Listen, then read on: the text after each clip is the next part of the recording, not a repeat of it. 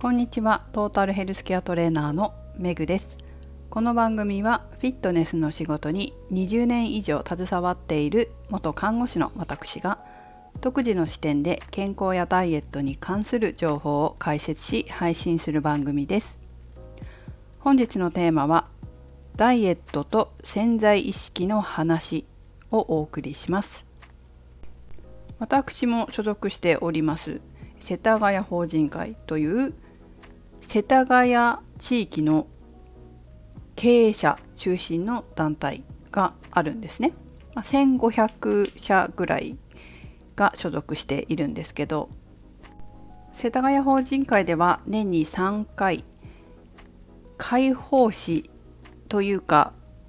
今までは開放誌的な感じだったんですがこれからはいろんな方にご覧いただけるようにちょっと趣向が変わって名前が世田谷マガジンになったんです。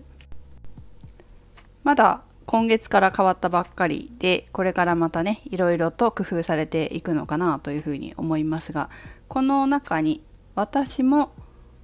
これまで3回かな？今回で4回目になるんですがコラムを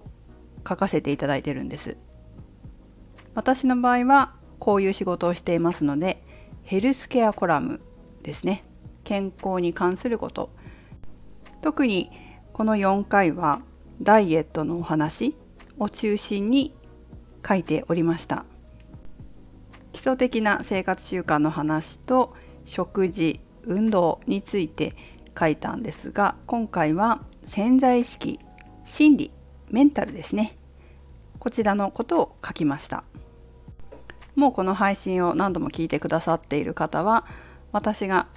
フラクタル心理学という潜在意識を主に扱った心理学のカウンセラーもやってるということをご存知かと思いますけれどその私が今まで学んできたこと経験したことなどを踏まえながら今回は潜在意識について書いたんです。で、えー、特にですねやっぱり初めて潜在意識に触れる聞いたことはあるけどなんだかよくわからないという方も多くいらっしゃるので今回書いたことは私自身が実際にあ潜在意識ってこれか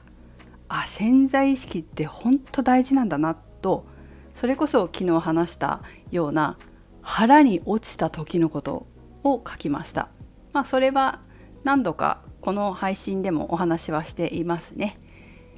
わあ大事なんだなって腹に落ちたあの30歳の日のことを忘れないでしょうね私はね。うん、あそこからやっぱりこうメンタルがダイエットにどれほど影響を及ぼしているのかっていうことについて、まあ、だから20年近くですよねずっとやってきたので食事と運動と一緒にね。なので、まあ、それを少しでも分かりやすくお伝えできたらと思い今回は書かせていただきました。最初は潜在意識って言われても理解できないという方も多いんですけど腹に落ちるタイミングってあったりするんですよ。私もそうですけどその当時の時に潜在意識について調べてはいたんだけどふむふむぐらいな感じでね何が違うんだろうなみたいに思っていたんだけれどもやっぱりその事件が起こってからあ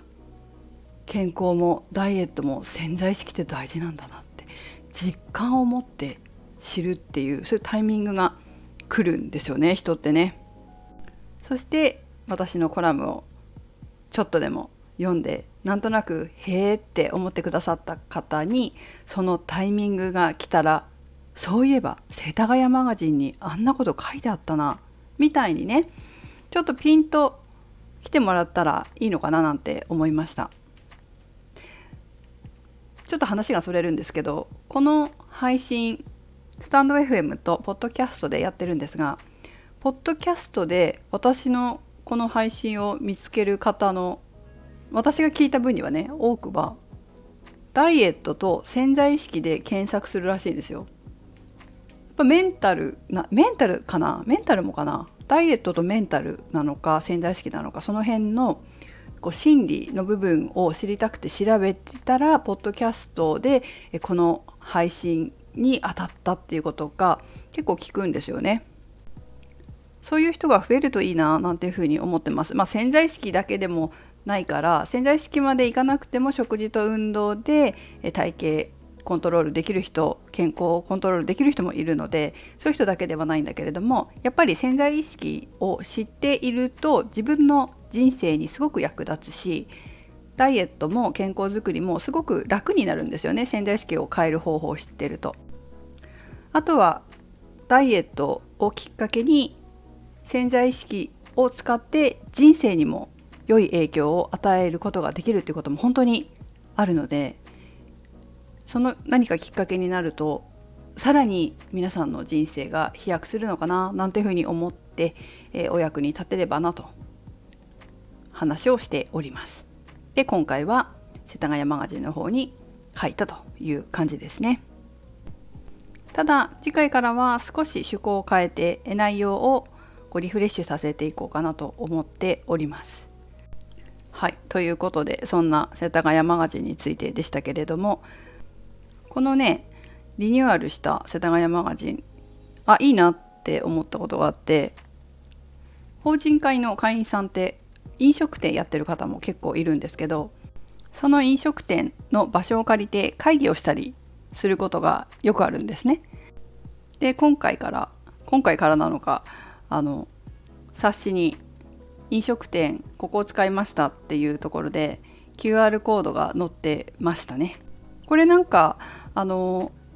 一般の会員じゃない方がご覧になってもあこんなところにこういうお店があるんだっていうのが分かっていいんじゃないかと思います。場所は三軒茶屋駒沢大学それから成城学園とかそんな感じの地域になってます。あとはね意外と面白いかなって思うのは会員さんが載ってるんですけどいろいろこう役をやってる方も載っててでよく見るとあこの会社の社長この人なんだとかそういうのもあったりするんですよね。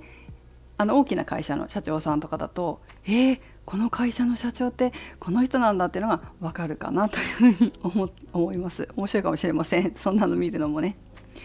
はい。ということでえ今日はダイエットと潜在意識の話から世田谷マガジンの話までしてみました。ということで皆様今日も一日元気に過ごしましょう。それではメグでした。